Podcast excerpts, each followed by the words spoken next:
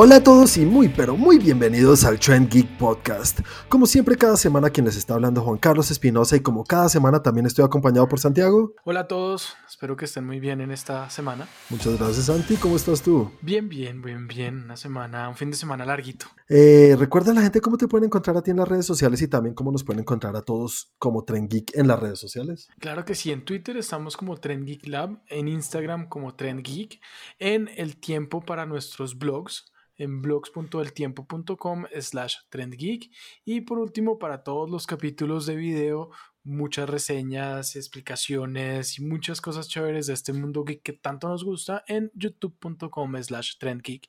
Y a mí me encuentran en arroba Santiago de Melión. Muchas gracias Santi y también como cada semana también estoy el señor Cristian. Hola, hola, ¿cómo están? ¿Cómo están todos? Muy bien, muchas gracias, Cris. Muy bien, gracias, gracias. Ay, qué bueno, me alegra. ¿Cómo están ustedes en casita? No respondan, no los escucho. ¿Cómo estás tú, señor? Estoy vivo y bien. Eso es lo importante. Y con ganas de hablar. Ah, estás que te hablas. Eso es lo que más importa en un podcast, creo. Esperen un capítulo de dos sí. horas hoy. Bueno, Cris, antes de seguir, recuerda a la gente cómo te pueden encontrar a ti en las redes sociales y también cómo pueden interactuar con nosotros en todo lo que tiene que ver con Facebook y Trend Geek. Para encontrarnos nosotros tienen que entrar a Facebook y ahí ponen Trend Geek en el buscador. Ahí les va a salir tanto la página como el grupo. En el grupo van a poder participar de todas las cosas y en la página van a ver todas las noticias al día. Si quieren ver lo que yo hago entre semana, pueden seguirme en Instagram como arroba 41 con W. Y bueno, señores, esta semana tenemos varias noticias. Tenemos que hablar unas, un par de cosas de WandaVision, eh, algo que se confirma de Pantera Negra 2, un, personaje nuevo que vamos a tener en, en, Suicide Squad, muy interesante. Netflix tiene también dos noticias, una de Umbrella Academy y otra que tiene que ver con algo raro que quieren hacer en Francia. Y se confirmó la tercera entrega de una película que todavía ni siquiera hemos visto la segunda por toda esta pandemia. Ya tenemos el reemplazo de Johnny Depp en Animales Fantásticos como Greenwald. Y hay una posibilidad de tener una secuela que hemos pedido por muchos años. Unos más que otros. Uno de esos soy yo, que yo no le he pedido tanto, pero últimamente sí la pido. Eh, pero nada, antes de meternos en eso, señores, hablemos como cada semana de lo que cada uno consumió en cuanto a entretenimiento. Y esta semana comencemos contigo, Chris. ¿Qué tal estuvo tu semana y qué consumiste? Estuvo cargada. Esta semana sí vi un chingo de cosas. Chévere, chévere. Comienza por donde más quieras sorprendernos. Quiero contarles que empecé en Netflix. Hay una serie que estos días ha rondado por ahí, no sé si creo que ya hablamos de ella, de Rachel. The Ratchet. Esa no es de una... La enfermera, que es una continuación de un personaje que es de una película que se llama One Flew Over the Cuckoo's Nest o sus orígenes o algo así, ¿no? Exactamente, es como más enfocada en ese personaje, pues si no estoy mal es de, de la novela como tal. Y uh -huh. empecé a verla más que todo porque vi, o sea, como que su fuerte es la paleta de color. No, la verdad no. Entonces yo creo que si alguien está haciendo estudios de cine, televisión y demás, ver esta serie les va a mostrar lo que uno se encuentra en Facebook a veces esas publicaciones de las paletas de color. Esos son, son del carajo, que muestran, muestran un frame de la escena y muestran los colores de abajo. Cada una de las escenas, dependiendo del personaje, tiene una paleta de color distinta. Pero sí, o sea, es muy buena. No, no la he terminado, me, me ha enganchado muchísimo porque se ve muy bien. O sea, cuando la ves dices, wow, está increíble. Vi otro documental que estaba sonando mucho esta semana en Netflix. No sé si lo han escuchado, es acerca de... Él se llama El Padre Asesino. Tiene un nombre así bastante explícito, por así decirlo. Y creo que revela un poco lo que es el documental, pero está muy bien hecho. Está muy bien logrado ese documental. ¿De qué va? Más o menos es como un... Hacen un recuento sobre un caso en el que un padre asesinó a su esposa y a sus dos hijas. Cuando dices un padre, ¿es un, es un sacerdote, un cura? No, un padre, así? un padre de familia. Ah, ok, un papá, ok. Sí, cogieron y Netflix se encargó de reunir toda la información de la familia, tanto uh -huh. entonces el caso, también cómo reunieron las pruebas, bu buscaron los mensajes de los celulares, las, las, primeras grabaciones de cuando la policía va por primera vez. Todo eso se encargaron de, de buscarlo y, y, pues quedó una vaina de locos. Es un documental que uh -huh. te cuenta toda la historia con su trasfondo, te muestra todas las pruebas, ahí sí no queda nada a la imaginación.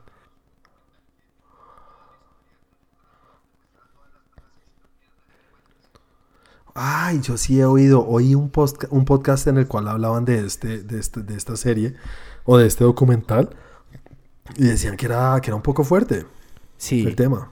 Fuerte, fuerte sí es, ¿para qué te digo que no? Sí, sí. American Murder, sí, American Murder, The Family Next Door. ¿Qué nota le pones al final? Uy, no, yo le pongo eso, con toda la información que consiguieron, le pongo un 8 facilito. Ah, bueno, Cris, y cuéntanos, ¿qué más viste de todo ese chorrero de cosas? Eh, estuve viendo, pues aparte de lo que vimos todos en esta semana, también me repetí A Quiet Place. Ah, muy bien, chévere, ¿cómo te fue con... ¿Ya la habías visto o solo la habías visto una vez anterior?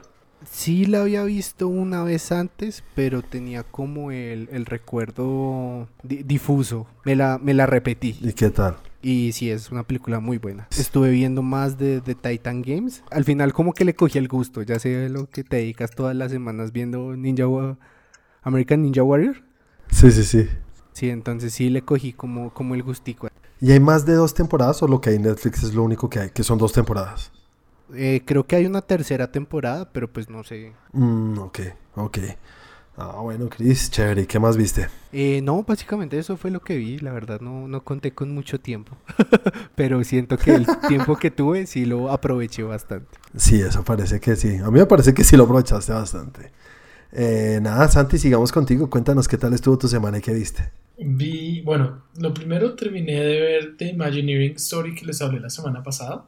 Ajá, sí, de Disney. De Disney Plus. Pero ya, ya entendí un poco mejor porque la vez pasada solamente había visto como uno, un capítulo o dos capítulos. Y, y pues es la historia de los parques de Disney.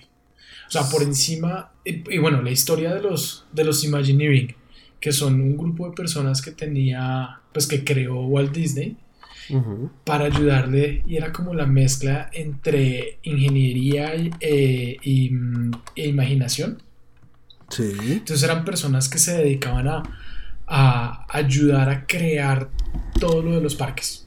Varios venían de, pues de, las películas animadas, otros venían de otros con otros eh, backgrounds, como de otras partes, pero la labor de ellos era hacer, hacer realidad lo que las ideas que tenían para los parques.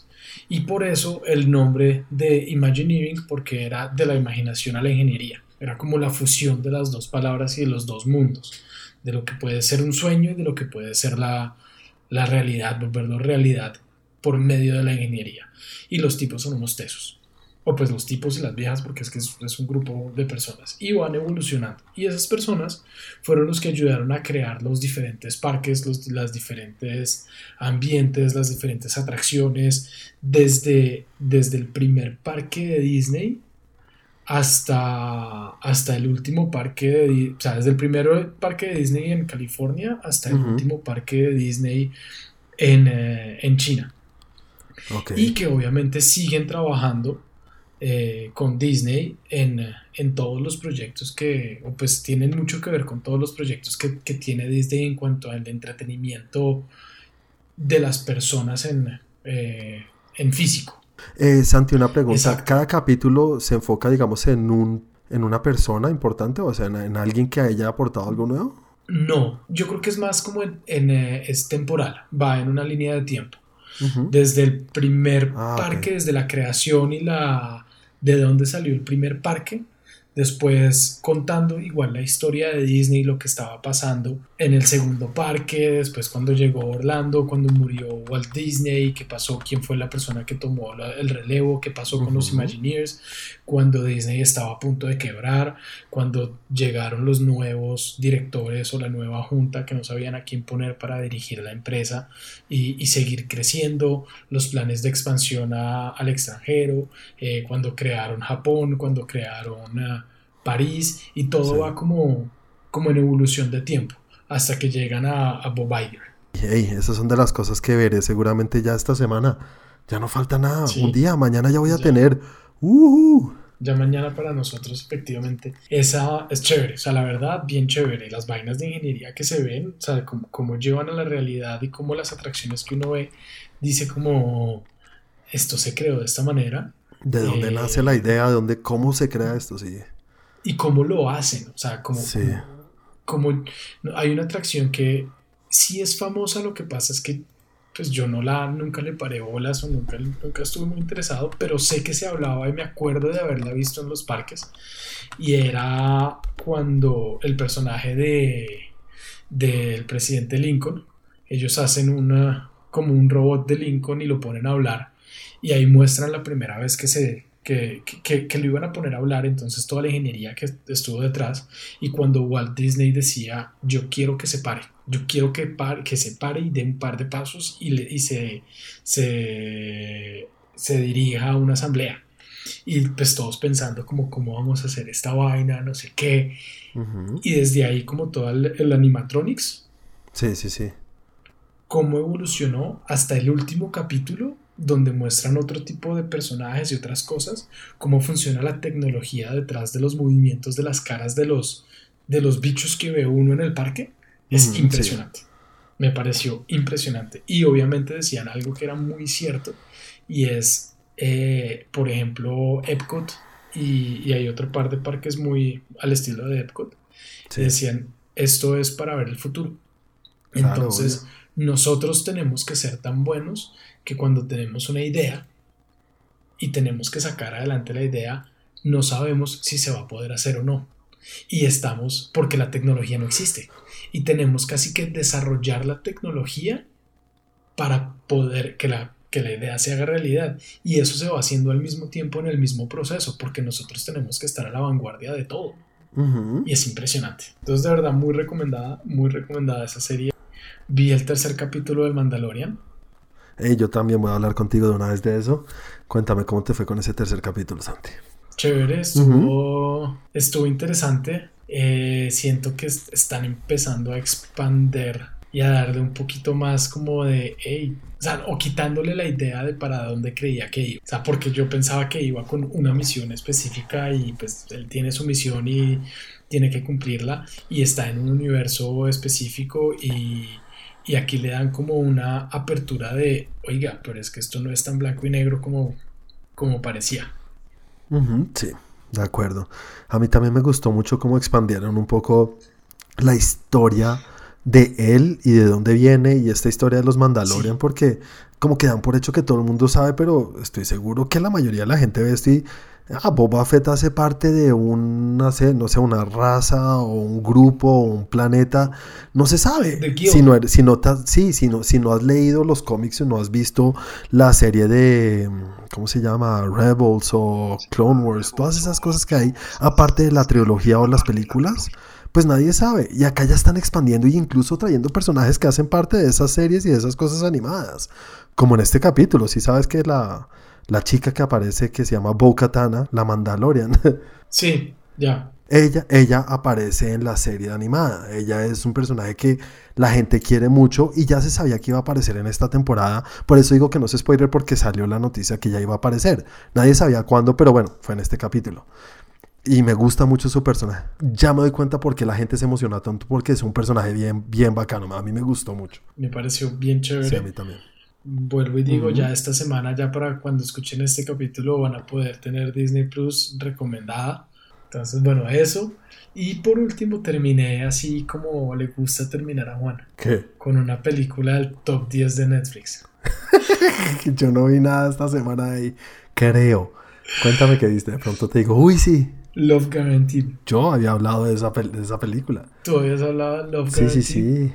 ¿Y cómo te fue con esa película? Pues la verdad, hacía rato no veía una comedia romántica, a excepción, bueno, desde las últimas dos, tres semanas que vi eh, Date, Holiday. Y estas dos, pues la verdad me han parecido, o sea, no voy a decir que son buenas, no voy a decir como, uff, qué película, pero son bien entretenidas. O sea, yo me reí, me pareció chistoso, me pareció chévere, como que, ah, ya, para, para, para, quitarse la cabeza y dejarla ahí un ratico.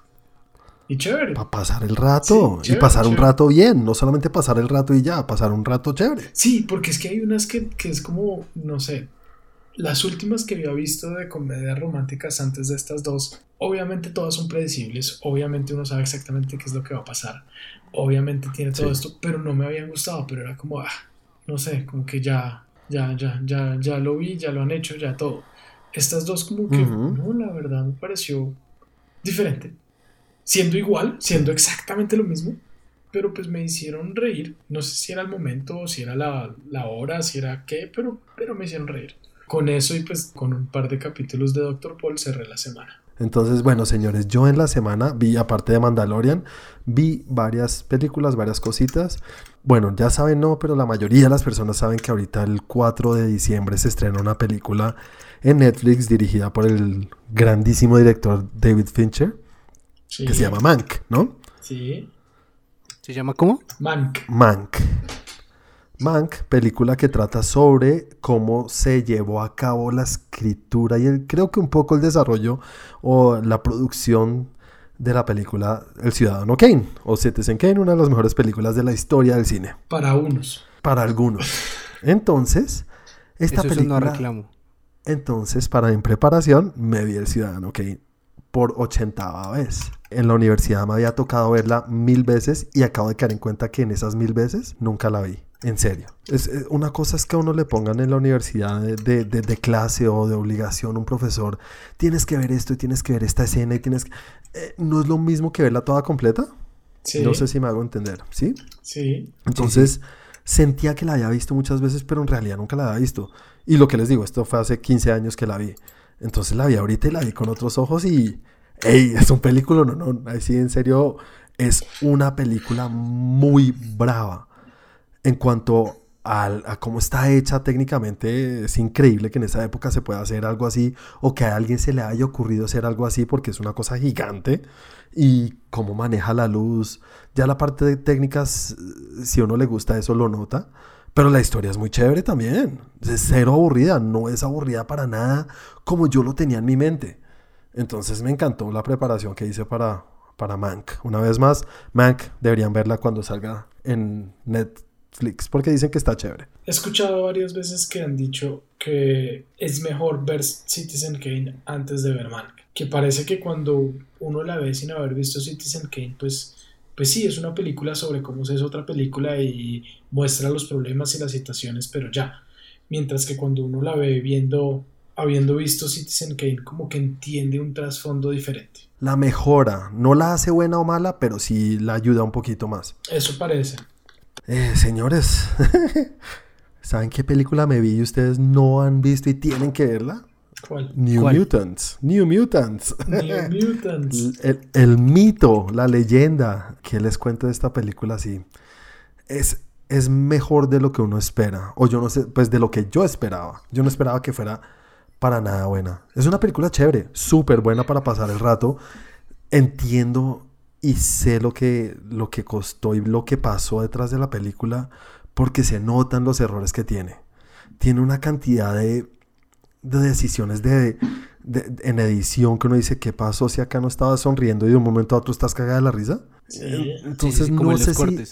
Sí, está mal, se nota que le metieron mano. Y no sé si es porque sabemos todo el mierdero que hay detrás, o por lo menos nosotros que hablamos todo el tiempo y llevamos 3, 10 años hablando de esa mierda, pues uno sabe. Entonces uno está pendiente a ver si encuentra el, si le, si le encuentra el, el- el- el error. Si Como lo que la ves con otros ojos. Exacto. Por más que haya visto esos errores, nunca me sacó de la película y me divertí. Es súper divertida la película. La historia es chévere. No quiero decirles más. Quiero que la vean y ustedes me den su opinión. Pues yo Es había, lejos de ser de las mejores películas que hay. yo la había dejado de lado por las críticas que escuché y realmente, o sea, la verdad, porque ya se me había olvidado. Yo le pongo una nota, le pongo un 5. Se puede ver, ¿vale? Se puede ver. Ok. Hace unas semanas hablamos de, nues- de la lista de películas que iban a salir este año todavía, supuestamente. Eh, Sí. Pero ya todas, ya todas volaron, pero una salió ya en VOD también para comprar que se llama Greenland. No sé si se acuerdan, Sí. película Morena protagonizada por Sí, sí. Gerard Butler y morenísima Bacari. Claro. Dios mío, qué mujer. En serio, es increíble. Es, Es increíblemente ¿no? bonita esa señora. Es espectacular. Y esta película es muy buena. Es súper chévere. No sé, para los que no saben, esto es una película, pues parece ser típica de, de destrucción de la Tierra por algún meteorito. Sí. Parecido a lo que fue Clásico. Impacto Profundo o Armageddon o pues, todas estas, el día después, películas de destrucción masiva. Esta uno cree que va a ser esto, pero a mí me pareció que una vez más, no sé si es por la baja expectativa con la que fui a verla, que me encantó. Veo unas actuaciones increíbles, la actuación de Morena Bacari, aparte de espectacular como se ve, eh, es, es, una actuación bravísima, le toca ponerse en unas situaciones muy duras, porque la película no se trata de qué pasa cuando, esto, cuando este meteorito pega en la Tierra y, y cómo tenemos que sobrevivir, sino que la historia es más que todo que, cómo hacemos para sobrevivir y que cuando eso pase estemos en otra situación y no esperando acá en la casa que pase. Entonces es como esta familia o como Jared Butler lleva a su familia, ellos dos de pareja y su hijo pequeñito, Sí. cómo sobreviven y llegan a los búnkers que hay por ahí para sobrevivir. Y todo lo que pasa entonces es, es más enfocado a cómo es la reacción de la gente, cómo en estas situaciones o, o incluso en, una, en un mundo apocalíptico siempre lo que pasa es que más que los monstruos o más que todo, que la, más que la amenaza de lo que más tiene que preocuparse uno es de las otras personas o de los humanos Sí. cómo reaccionan en estas situaciones y eso. Entonces aquí lo desarrollan muy bien y varios momentos de, de, de estrés y está muy bien hecha la película. Ey, en serio, súper recomendada. Yo le pongo un... Es un 8 para mí. O sea, estoy feliz con esta película y de lo mejor que he visto. Me gustó, me gustó bastante. Muy chévere. Chévere, chévere para poner en la lista ¿Listo? diferente a la de New Mutants. sí, esta la recomiendo un poquito más que New Mutants, es verdad. Y nada, señores, la, la que vimos todos juntos. Esa es Listo. con la que vamos a seguir. Película que les recomendé yo y puse de tarea para ver, digámoslo así, tarea Tren Geek. Les puse la tarea de verse Frailty o La Mano de Dios o Escalofríos. He visto varios nombres por ahí. Esta película está en Amazon Prime y en Amazon Prime sí se llama La Mano de Dios, ¿no? O Las Manos de Dios. Película del 2001. Yo diría que protagonizada y dirigida, aunque hay varios actores ahí, pero protagonizada por Bill Paxton y también dirigida por el mismo Bill, el, el- que en paz descanse, gran actor Bill Paxton. Eh, y también tiene varios actores muy buenos, entre ellos Matthew McConaughey y los niños que hacen un muy buen trabajo. Nada, señores, lo dejo a ustedes, ya que yo la recomendé, que me digan qué opinaron o qué opinan. Eh, comencemos contigo, Santi. Pero- ¿Qué te pareció? A mí me gustó, me pareció bien chévere. El, el principio eh, fue interesante, como que lo va metiendo a uno ahí en el cuento y va entendiendo y como que, ¿y esto qué? ¿Pero por qué? Y tiene un giro muy inesperado que no vi venir y me, y me gustó, me pareció, me pareció chévere. ¿Es, Eh, es de terror? ¿Te pareció de terror? No, no me pareció terror ni de suspenso, de hecho. No, suspenso sí es, porque si no, no, sé qué sería. Porque Es que, no es tampoco, ¿sí? No, no, es- pero es que tampoco es suspenso porque tampoco es la película que lo tiene uno ahí como, "Ah, no, van a hacer esto, van a hacer lo otro, no, o sea, no sé, como con ese miedo que no es miedo, sino, Entonces Chévere. te gustó. sí, sí me gustó, me gustó. Chévere. Bueno, Chris, cuéntame tú por encima cómo te pareció y ahorita nos metemos en spoilers un poquito. A ver, yo debo decirles que, pues bueno, cuando vemos, cuando recomendamos este tipo de películas, que son más bien antiguas, entre comillas, sí, tienen sus Eh, años, 2001, ya tiene 20 años. sí, les pongo como, como todo el proceso, como de, veo el tráiler, a ver qué tal la cosa. Y debo decir que esta por mucho tiene un tráiler muy mentiroso. ¿En serio? Yo no lo vi. Uy, tengo que verlo. Sí, porque el tráiler es una vaina de, realmente es como si fueras a ver una cosa como El Exorcista. Ah, y con sí. frases al final así como ningún alma está a salvo o cosas así. Ok. Vea, pues. De pronto por eso no fue Y, famosa. y, pues para lo que era, o sea, no digo que, que sea mala o esto, pero pues sí, yo, yo entré con ese mood de, a ver, a ver, quiero Voy ver a terror ver. del viejito, pero mm, mm, Ajá. Para nada, no, es que no es terror. que no, tiene, tiene sus momentos en que es como de, de moverte un poco a la punta del sillón a ver qué chuchas está pasando. Exacto, o sea, sí logra atraparte, ¿para qué? Pero sí te, te tiene ahí como, a ver, a ver, ¿y ahora qué va a pasar? No siento que sea una película que puedan pasar Sí. en televisión abierta porque si le pones comerciales a esa vaina, te vas. Ah, sí, no, te pierdes, tienes que estar ahí, sí. Exacto. Eh, me, me- me parece interesante. A, a veces tiene como sus toques, como la vaina de- del ángel y la vaina, pero, pero no, sí, me entretuvo muchísimo. Estuve ahí pegadito. Bueno, hablemos un poquito con spoilers ahora sí, los que no la han visto, que nos están escuchando. Hey, recomendada, chévere, y ahora sí, de ahora en adelante vamos a hablar un poquito de spoilers. Eh, yo les pregunto, ustedes de entrada, ¿qué es lo que, lo que uno piensa? Uno dice, el, el tipo está loco. Obvio, de entrada el tipo ¿Sí? está loco.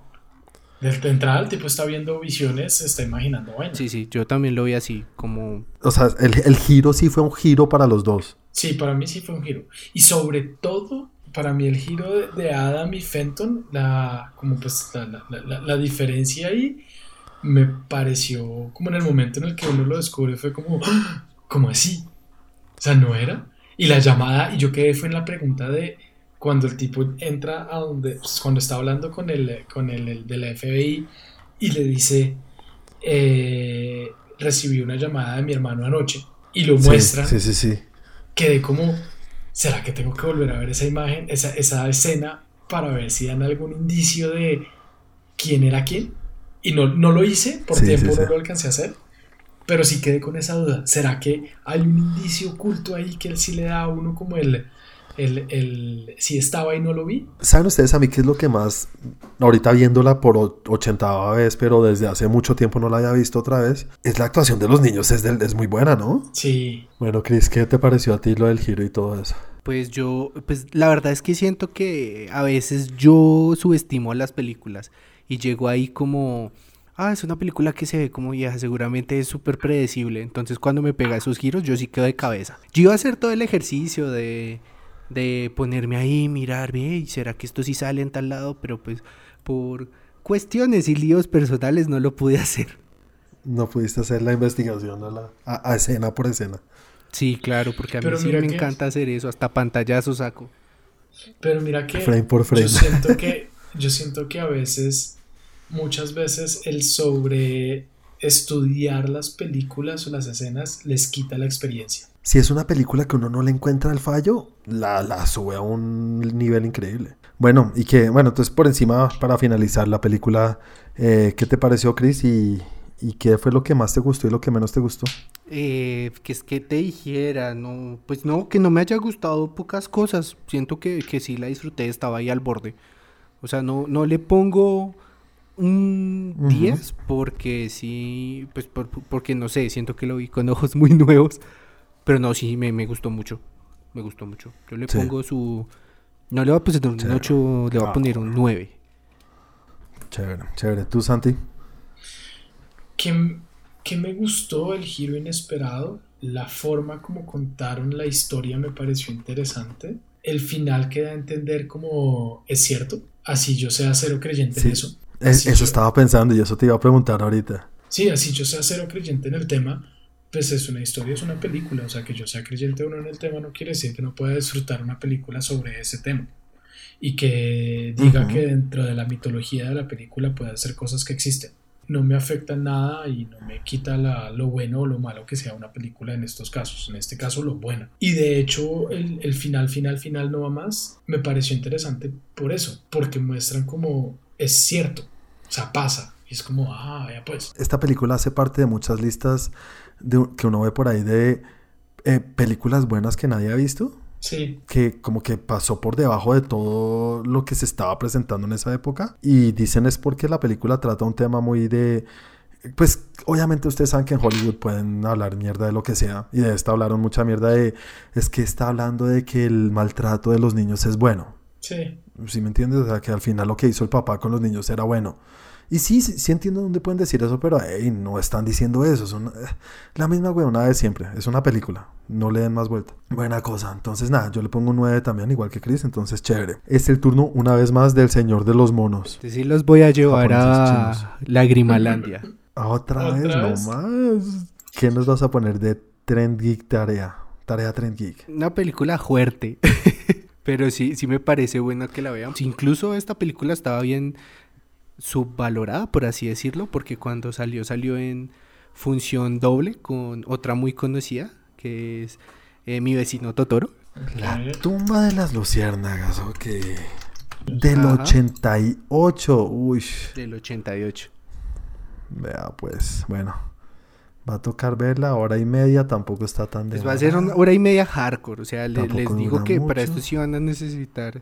Si tienen problemas con que los vean llorar y entonces necesitan estar en la casa. Ok. Voy a llorar mucho. Listo. Listo, señores. Muchas gracias, Chris. Esa es la tarea Trend Kick para la semana entrante. Y ahora sí, hablemos de las noticias un poquito.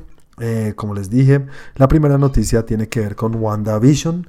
Primero que todo, que era la que teníamos como de, de salvación de este año que se iba a estrenar ahorita en diciembre, no habían dicho qué fecha, pero la movieron para el 15 de enero. No fue una movida muy larga, muy fueron que, digamos, 20 días. Y, y, habrán, tendrán sus razones detrás. Yo creo que fue como por dejarle el espacio ese a, a Soul, Soul que la quitaron de cine y la van a sacar por Disney Plus. Entonces yo creo como dejarle, dejarla un poco libre ahí, que, que, que, viviera sola Soul.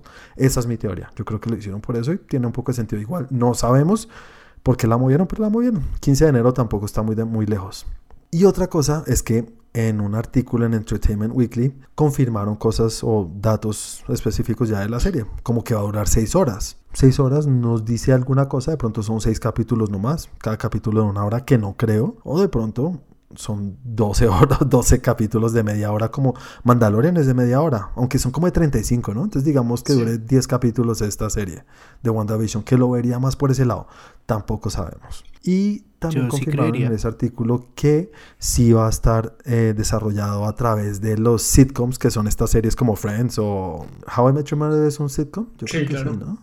Sí, bueno, estas series comedias de todas las épocas, desde los años 50 hasta los años 90. O sea, desde I Love Lucy. Que, son grabadas por lo general en una sola locación.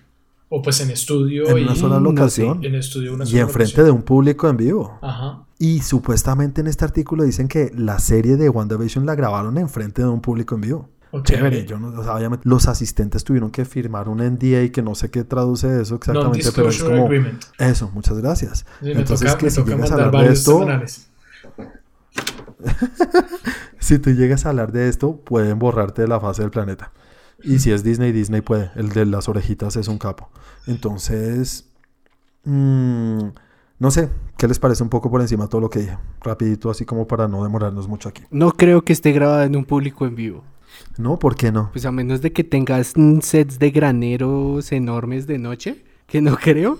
Sí. Ah, no, en su totalidad no, pero esas escenas que van a aparecer como si fuera sitcom, sí, ¿no? ¿O no, no crees tampoco? Cabe aclarar que no hemos visto nada del material, pero pues siento que este es como material muy enfocado o no sé qué tono le van a dar. Tocaría esperar a ver, porque si, si es real esto, wow, esto es ambientación nivel Dios. Sí, meterse en eso es bastante interesante que hayan hecho eso, como que le hayan metido ese nivel de detalle, porque pues que ganan con grabarlo enfrente de un público en general, en vivo. de pronto ganan una mejor actuación, risas reales. las risas reales, pero es que esas risas reales no existen en ninguna de esas series. O bueno, de pronto las de los 50. Siempre sacan el letrerito de ríanse. Esas son risas pregrabadas, creo yo. Yo creo que todo eso es pregrabado en la mayoría. Obviamente no todas, pero la mayoría creo que son las mismas risas, el track. Sí, hay muchas veces que son un track de risas, o sea, graban unas risas y estas son las risas que ponen. Otras veces cuando las risas son genuinas, pues las utilizan y las utilizan varias veces. Pero yo sí creo que puede ser grabado en vivo, con público en vivo. Obviamente para las escenas en la casa y ese tipo de cosas, no veo por qué no. Sí, no, yo tampoco veo por qué no. Eso ya es desconfianza del, Nunca fallo. de las conspiraciones. Exacto. Hey, conspiration. ¿Conspiration, Chris? Sí, no, yo nunca fallo, yo nunca fallo en eso. bueno, listo. Eh, nada, señores, entonces interesante todo eso de WandaVision.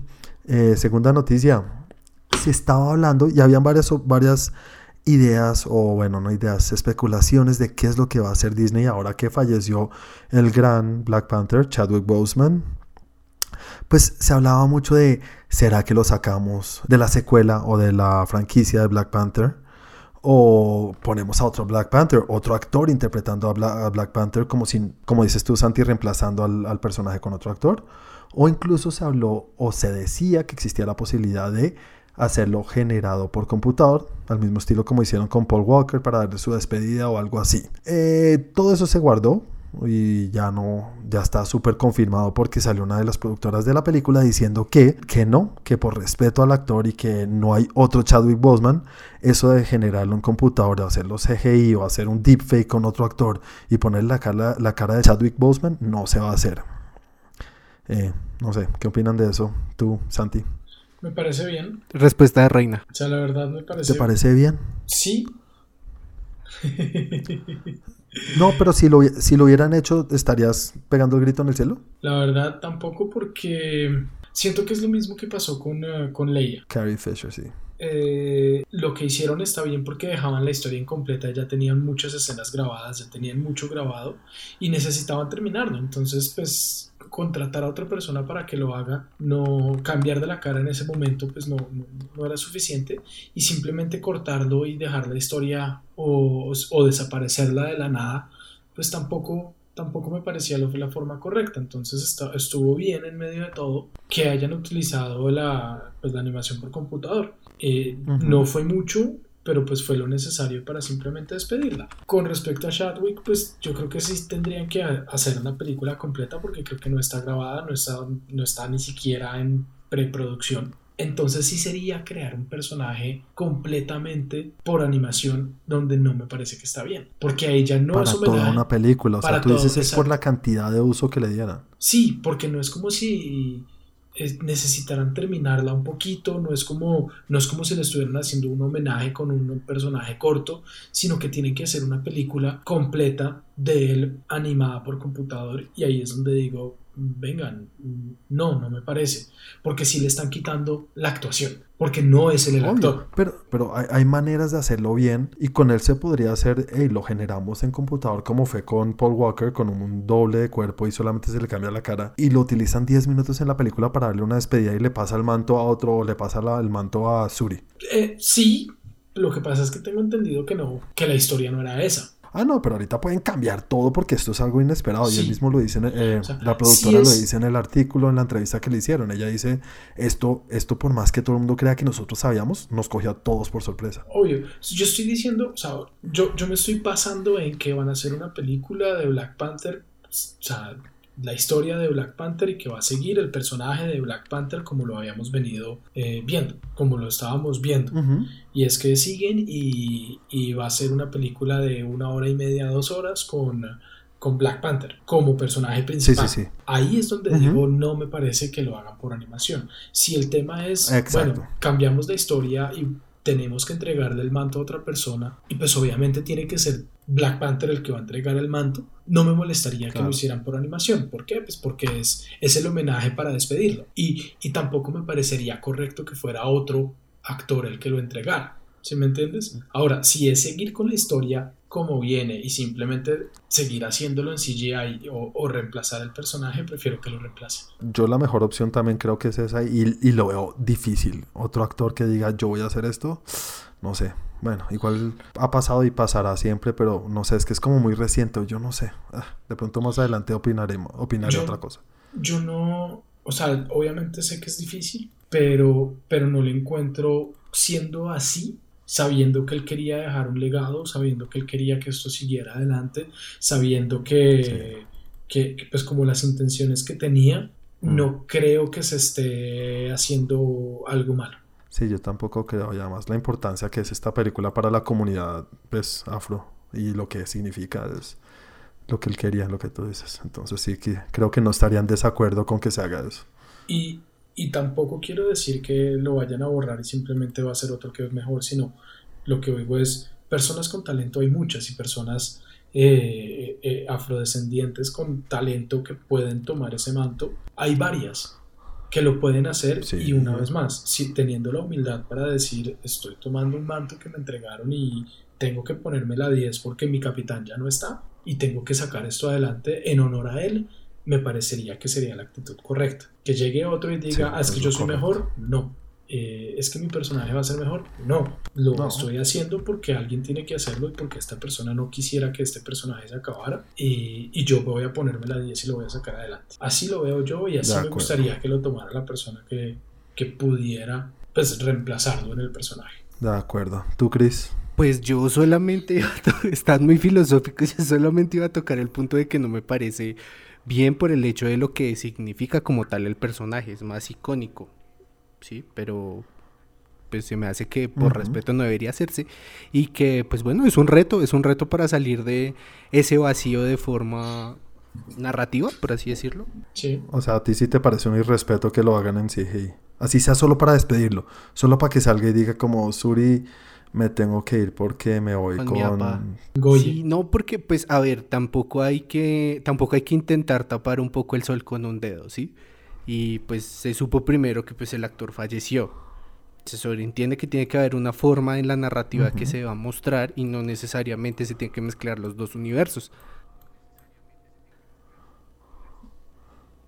Pienso yo. Hmm, no te... Ok, o sea, entonces, ¿qué solución le darías tú? Pues ahí está el punto, el reto está en de forma en la narrativa de la película, cómo vamos a, llenar ese vacío. Afortunadamente no soy el, ni el guionista ni, ni el director. Pero ¿qué harías tú? Es lo que digo. Eh, yo nada, yo renuncio. no, mentiras, no, no sabría qué hacer. Está, está complicado, está ¿Tú sigues con la historia y, sacas otro actor? Es que sí, es bien jodido. Bueno, es bien difícil. Complicado. No sé qué haríamos porque eso está en manos de los expertos que a veces tampoco son los mejores. Pero bueno, vamos a ver qué hacen. Por lo menos que no lo hagan en CGI. Parece que estamos de acuerdo todos. Eh, se confirmó o confirmó el mismo director de Suicide Squad 2 o la secuela o yo no sé cómo llamarla. Pero la nueva película de Suicide Squad que se va a estrenar el próximo año. Eh, se confirmó que aparte de todo este reparto gigante que tiene de mil actores. Se va a agregar uno más y uno muy importante. Pues no es que sea importante pero como que es inesperado, y es el señor Sylvester Stallone. Una película que ya está finalizada la grabación y este, e, esta foto la publicó James Gunn, creo que fue ayer o antier, fue esta misma semana. Como, ah, un día chévere trabajando la Suicide Squad con mi amigo Sylvester Stallone. Esto para mí significa que no es que vaya a tener un papel muy grande. Va a ser algo parecido a lo que hizo en, Guardianes de la Galaxia 2. O sea, ya ha trabajado con James Gunn antes y nos caga los papeles más grandes. Entonces, eso es lo que yo, lo que yo creo. No creo que sea más allá de cualquier otra cosa. Que es interesante que Sylvester Stallone entre a una película como Suicide Squad. Sí, no, no es lo primero que se le viene a uno a la mente, pero cuando lo dicen es como, sí, para el tono chistoso o, el tono de la película, lo veo que encaja bien. ¿Qué opinas tú, Chris? Es interesante, es interesante verlo siempre. A ver qué, qué, qué, papel hace. La verdad siento que es un poco como de relleno, es más como, hey, Stallone pero, pero bien. Exacto. Sí, seguramente desde mi punto de vista será un papel así que así haya aparecido en dos o tres escenas, sigue siendo un cameo, ¿no? Exactamente, es sigue siendo un... Sí, sí es un cameo. Para Mi mamá dispara es una gran película de comedia. Eso es un clásico y no me acuerdo de nada, pero sé que me gusta. Es muy mala, es muy mala. Pero bueno. Sí, bueno, tengo que verla porque este es todo. Esa, esa película me enseñó que la acidez se puede quitar con yoga. Ay, no, hay varias cosas que, bueno, bueno, son épocas en otras épocas. Eh, nada, señores, pasemos a la quinta noticia y es que Netflix, algo que nos alegra, o a mí me alegra mucho y seguro que a los tres nos alegra mucho, es que por fin confirmó y le dio luz verde a la tercera temporada de The Umbrella Academy. ¿Felices todos? Sí, de esperarse. Sí, de esperarse. De hecho, le, le, conté, le conté a mi novia y le dije, mi amor, se va a renovar la tercera temporada de Umbrella Academy. Y me dijo, ¿cómo así? Eso ya no estaba hecho pero igual, igual yo también dije como, eh, como así, no la había, no, no, estaba, no tenía luz verde antes, como así. Sí, pero una cosa que sí después se me vino a la mente es, hemos visto que Netflix le gusta mochar cabezas a veces por mochar, ¿no? A veces mocha vainas que uno dice, ¿en serio? Es cierto. Interesante, pero bueno, felices todos porque vamos a tener la tercera temporada, entonces muy chévere. Otra noticia de los señores de Netflix van a sacar un canal. Y un canal me refiero al canal de toda la vida, un canal de emisión lineal, como se llame, que muestran sus películas normales y sus series, como cualquier otro canal del mundo, los señores de Netflix. Esto es súper raro. Obviamente no lo van a hacer en todo el mundo, no, o sea, no esperen que sea que les aparezca acá en, entre RCN y Caracol, pero sí lo van a hacer como un plan piloto en Francia. Pues lo primero que opino es que se me hace muy raro que lo hagan en Francia en un país completamente tradicional y eh, no antiamericano, pero, pero, pero a veces sí.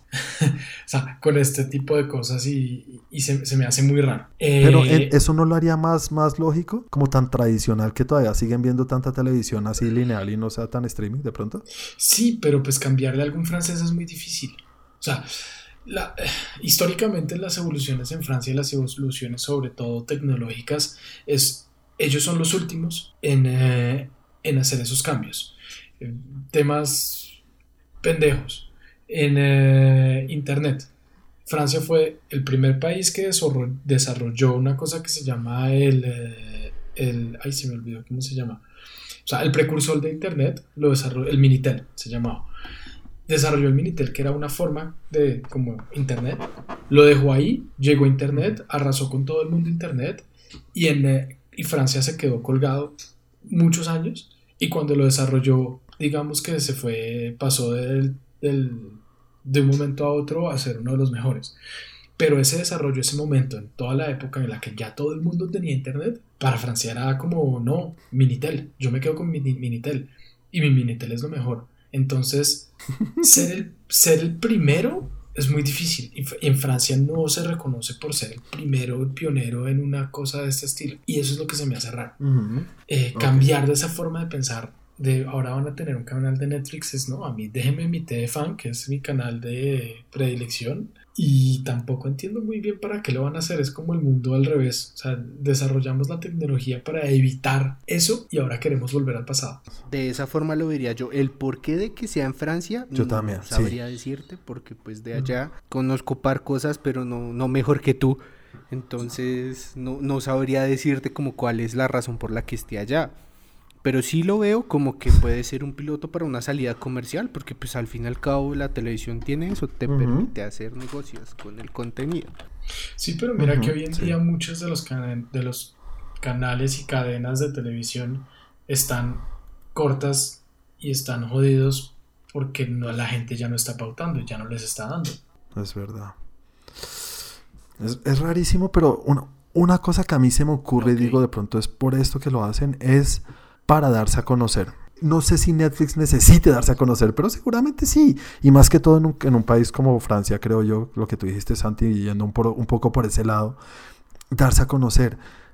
Un problema que tiene Netflix, y creo que lo hemos dicho alguna vez, es la cantidad de contenido que uno dice, es que ni siquiera sé qué escoger ni siquiera sé qué ver porque uno entra ahí es una abundancia de cosas y que uno no sabe qué ver. En serio es mucha, mucha, mucha información. Entonces uno dice, si estoy en un canal y estoy canaleando y estoy en un país que está acostumbrado de pronto a ver más televisión que en otros, que en otros países o en otras, no sé, otras culturas, hey, ¿qué es esto? ¿Qué es esto que estoy viendo? Están viendo el cuarto capítulo, quinto capítulo de la segunda temporada de Stranger Things. Hey, está como chévere. Ah, güey, pucha, lo puedo ver todo ya si me da la gana, y se, va y se inscriben en Netflix. Si me entiendes? Es de pronto una manera de mostrar su contenido, ya que de la otra manera o, la manera nula, porque no lo hacen. Hay tantas películas que salen todos los fines de semana que uno no tiene ni idea que se estrenan. Pues esto es una plataforma para dar a conocer su, su, su, pues su, su contenido puede ser la única, la única razón que a mí se me ocurre. Sí, lo que pasa es que lo veo. Sí, sí, aún así no tendría sentido porque en teoría hay operadores de cable que en los que puedes adquirir Netflix, ¿no? Sí. ¿Sí? claro. Pero no te muestra el contenido. Sí, claro, o sea, tú adquieres tu servicio de, no sé, Juan y Star y ahí te dan tu usuario de Netflix. Sí, obvio, obvio, pero no te muestran el contenido. Y solo haces el pago de tu Juan. Pero no te muestra el contenido, lo que digo, no te muestra un capítulo, no te muestra un poquito de lo que están, de lo que tienen. Sí, pero es como si yo, si yo estoy viendo televisión y paso por Fox o no sé cómo se llama, eh, por Sony. Aquí en Colombia Sony es donde pasan todas las series. Y, y veo que están dando Friends y digo, ah, pucha, este capítulo que será, me gustaría ver todo Friends. Ah, eso está en Netflix todo. Pues me voy a Netflix. Hay varias cosas de lo que dices que no, no sé. Uno, no sé si sea necesario porque realmente hoy en día el que quiere tener Netflix tiene Netflix. Dos, Pero no, sabes sé si la persona que la persona a la que le va a llegar ese contenido con ese tipo de cadenas vaya a meterse a ver o a pagar una aplicación por internet para ver ese contenido qué me refiero? ¿Quién de ustedes ve televisión y ve telenovelas en canales eh, nacionales? Y de los amigos de, de, ustedes y de la familia de ustedes. Y que no tenga Netflix. O que, no, o que no haya tenido y dígame salí porque me dio pereza, ya no quise más o porque, ah, es que qué mamera. Pero sí existirá mucha gente que sí. Pero ve un capítulo entero de algo y dice, hey, ¿dónde puedo ver el resto? Pero yo siento que eso es algo como limitado. Les cuesta más tener un capítulo al aire porque eso cuesta que, la gente que va a traer, que se va a salir o que va a volver a entrar o, ese tipo de cosas. Porque yo no creo que en un país como Francia hoy en día la gente no tenga Netflix porque no lo conoce o porque no sabe qué es. Lo tiene porque no se le da la gana. No, y porque no le interesa. No por saber, no, pero no le interesa porque no ha visto nada de Netflix. Pero si ve un capítulo por hey, estoy canaleando y veo un capítulo perdido de algo y dice, esto está como chévere. Es, es que lo que digo es eso, es ver el contenido, es distinto a sé que existe Netflix o sé que existe Hulu. En mi caso, yo sé que existe Hulu, pero no lo tengo. Pero el día que yo vea un capítulo en la casa de un amigo porque está viendo Hulu y veo un capítulo de algo y digo, hey, yo lo quiero todo, quiero ver todo eso, de pronto voy y lo adquiero, ¿sí me entiendes? Es pescar en río y algo pescarán. No digo que sea la mayoría, pero algo de pronto más de lo que más de lo que sin hacer nada algo, algo, algo pescarán, pero, pero pues les cuesta más. Por ese lado, me parece una inversión demasiado les cuesta más hacer esa inversión para algo que pescarán que simplemente hacer otro tipo de cosas. No sé, no sé. Sí, no, obviamente no creo que sea el target más grande y que, y que, valga la pena montar un canal entero para eso, me parece una locura. Yo tampoco el beneficio más el gasto no lo veo, no lo veo. Exacto, el costo-beneficio, ahí es donde voy. Yo no digo que no pueda ser, yo no digo que no sea una estrategia, lo es, pero el costo-beneficio, lo que van a obtener de eso en suscripciones, que es lo que les da plata a ellos, porque en publicidad no creo que se mantengan solo con publicidad, sino lo que, se, lo que van a traer con suscripciones no creo que sea lo suficiente para mantenerlo y para que sea rentable. Sí, no justifica. Ahora, Netflix tiene una deuda gigante y les encanta ir a pérdidas con las cosas. Les encanta gastar plata. Eso sí. O sea, ¿y por qué? Nadie sabe. No hemos podido entender y nadie ha podido entender el modelo de negocio real de Netflix que no es que, está limitado y que ya llega, está llegando a un punto en el que están viendo que la deuda es muy grande y no hay eh, ¿cómo se dice? No hay suficientes suscripciones disponibles, personas que se quieran suscribir disponibles para cumplir con esa, para pagar esa deuda. Y ahora se van a meter en otra deuda diferente o en otra inversión diferente, no sé, no me cuadra. No, sí, es medio loco la cosa, solamente estoy tratando de jugar al abogado del diablo diciendo, hey, de pronto están pensando esta tontería. Y es rarísimo y no lo veo tampoco probable, pero sería lo único que, así en una idea loca de alguien tonto, que se le pueda ocurrir, porque no.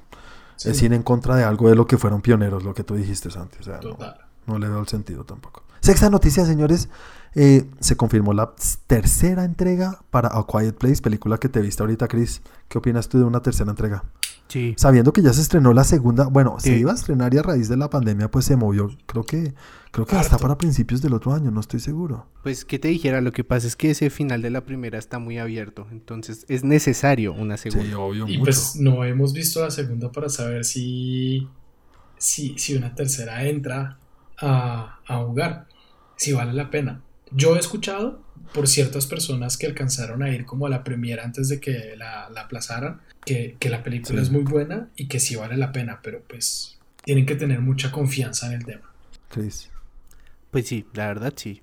Tendrá que tener mucha confianza en que la segunda sin estrenarse es así de buena para tener la tercera. Pues sí, igual lo que dicen es que esta tercera, esta tercera película es una, va a ser una historia, según lo que dice el artículo, es una historia, aparte de la historia principal que hemos seguido, la de la vida de los Krasinski, digamos que se llaman así, no me acuerdo cómo se llaman, sino una historia aparte de otra familia o otro grupo de personas o algo aparte de este universo que ya, y se puede contar otra historia. Eso sí creo que tiene de dónde y me gustaría verlo desde mi punto de vista. Sí, porque pues es el mundo entero y solamente vimos un punto de vista. Lo, lo, raro, Entonces, también me, me parece raro, es que no está dirigida por Krasinski y, pues en medio de todo, la firma del director tiene mucho que ver con la calidad de la película. A mí me parece que hizo un excelente trabajo. Se nota la pasión porque es su historia, es su guion y él la dirigió y la protagonizó. O sea, se nota como la pasión y perder eso da pesar. Y que creo que en la segunda también. Sí, la, la segunda también. Obviamente ya no está, pues por spoiler alert, ya no está.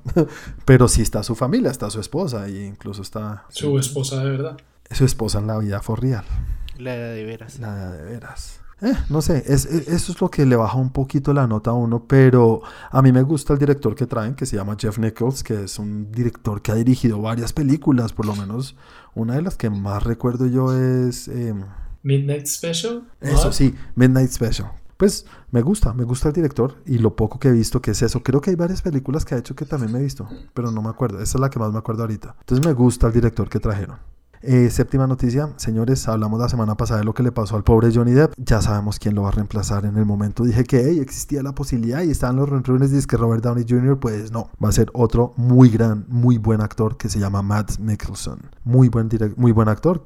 Si se acuerdan, él es el nuevo Hannibal en la, serie de Hannibal. Un actorzazo, el malo de Doctor Strange. Ay, en Doctor Strange sí es el maloso de los ojos rarísimos. Claro. Sí, señor. Él es, Sí, sí. es, es muy buen actor y lo veo perfecto para llenar los zapatos de este los zapatos de este personaje más que los zapatos de Johnny. Pero, y ahí vuelvo al tema de, de algo que hemos tratado. No es el mismo caso. Tengo, o sea, aclaro, no es el mismo caso. Pero los actores son reemplazables. Sí, no es lo mismo es que. Chadwick Boseman, Sí. obviamente no. No es lo mismo, o sea, no es la misma, sí, no, no- no es exactamente lo mismo, pero los actores son reemplazables. Nadie es indispensable en el mundo para nada. Todos los actores son reemplazables. Y, y pues habrá gente que dirá lo mismo que dicen siempre cuando un actor cambia de esa manera y es que, ah, no va a ser nunca lo mismo, no va a pasar, no, pero nunca será igual, pero es que no lo va a poder reemplazar, ¿no? Me imagino que hará su forma del personaje y lo hará de una muy buena manera porque es un gran actor Sí. y lo va a reemplazar. ¿Tú crees? Pues que te dijera, pues es una, es algo necesario, sí, y pues me, me parece que lo puede hacer muy, muy, muy bien. Seguro, sí. O sea, no lo veo como un downgrade, como dirían. No, No. sí, no, pues lo veo bien. Igual, como digo todo, toca esperar a ver cómo va todas esas cosas, porque pues más allá de que sea el actor o no, siento que si va a pegar un poco, pues Johnny Depp tiene muchos fans aférrimos que Sí. Uy, sí. se van a encantar de O- desmeritar la actuación o- y la o- película. O sobre todo muchas verdad. fans aférrimas. Así tenga la situación que También. tenga, sigue teniendo muchas fans aférrimas. Es verdad. Y Matt Nicholson de pronto no es tan conocido como Johnny Depp, No, pero a mí me ponen a decir quién es mejor actor. Y no digo que Johnny Depp es el mejor actor así, sí, a ojo cerrado. Este man es un actorzazo. O sea, me parece perfecto. Y además para este personaje es como... Está hecho para el personaje porque el físico de Matt Nicholson es súper... Es rarísimo. Es un tipo raro y pega mucho para el personaje, creo. Me parece a mí. Va a reemplazar a Tom Holland ¿En qué? En Spider-Man. Hasta allá no creo que llegue. Ah, bueno. Hasta allá no, no me parecería. Solamente quería ver hasta dónde pronto- llegaba tu afirmación.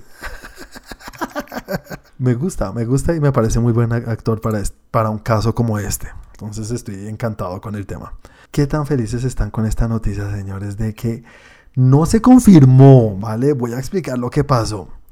Bueno, aquí como saben, tenemos dos fans muy grandes de la película Constantine original. ¿De qué año es esa película? Es como el 2000, ¿no? 2005. Digo, 2005, película muy querida por ustedes dos. Yo la vi hasta este año ahorita, la vi a principios, hablé en un capítulo y me encantó también, pero no soy el fan más grande como ustedes.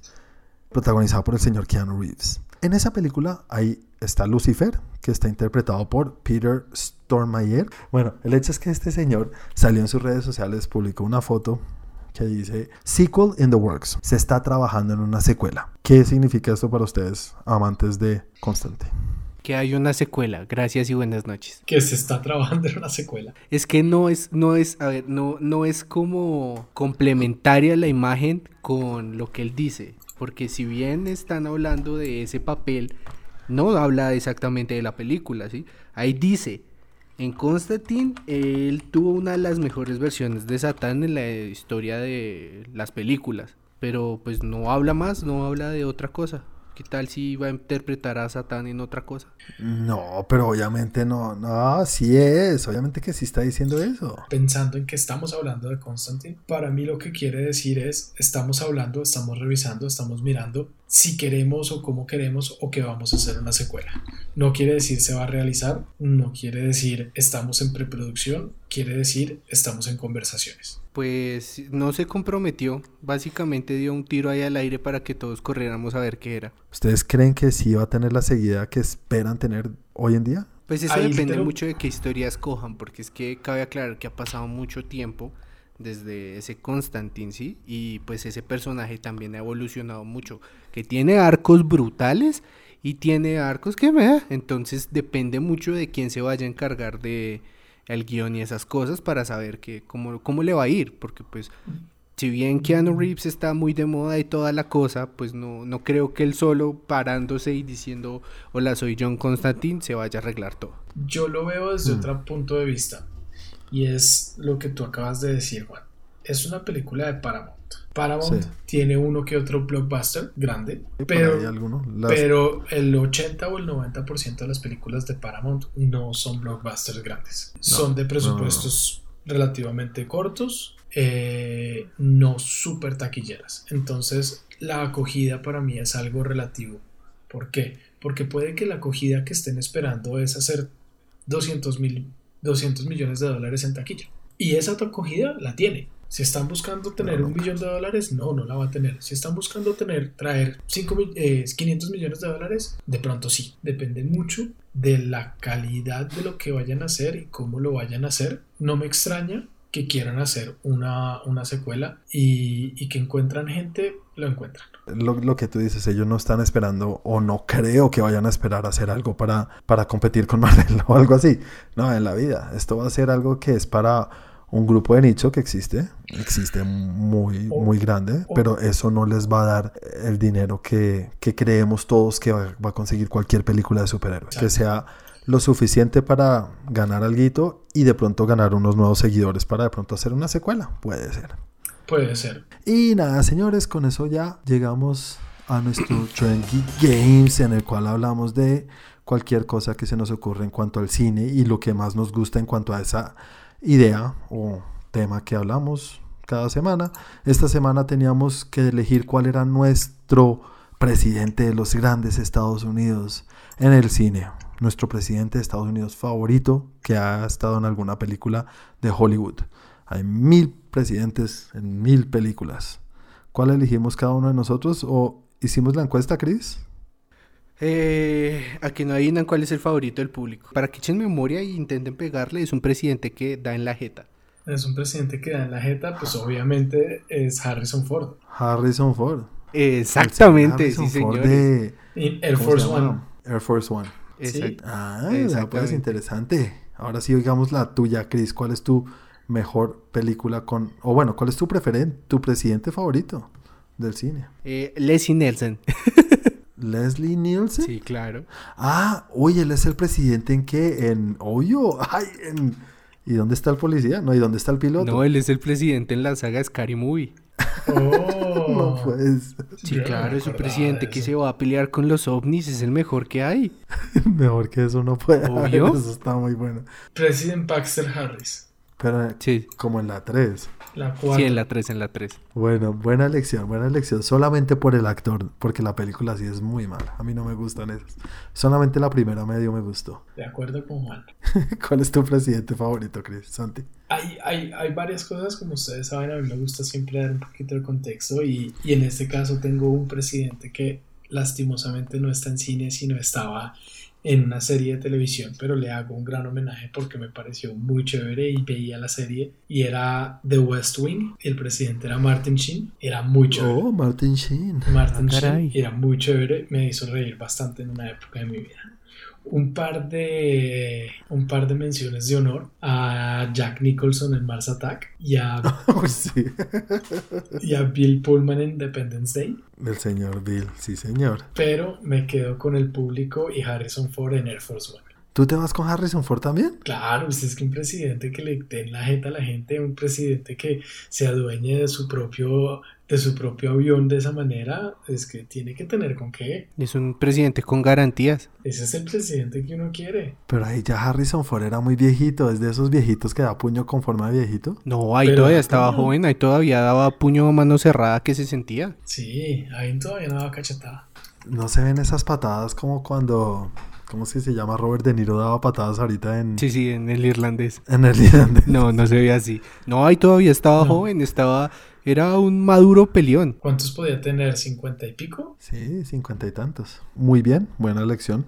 Pues estás de acuerdo con la gente, la gente que votó. Pero yo sí tengo un presidente que, pues no le da la jeta a la gente, no le, da la- no le dan la jeta a la gente con la mano, pero con sus palabras sí. Y yo sí voy con el señor Bill Pullman en Independence Day. En Independence Day. Ese es el, ese discurso que ya salvó el planeta. Entonces, con un discurso, alguien que hace eso y además después se sube en un avión y hace lo que hace, no, este sí, este, este salvó el planeta.